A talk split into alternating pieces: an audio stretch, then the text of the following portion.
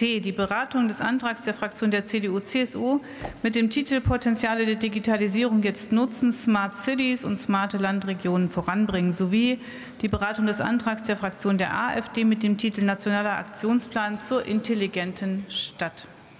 Es ist vorgesehen, 39 Minuten zu debattieren.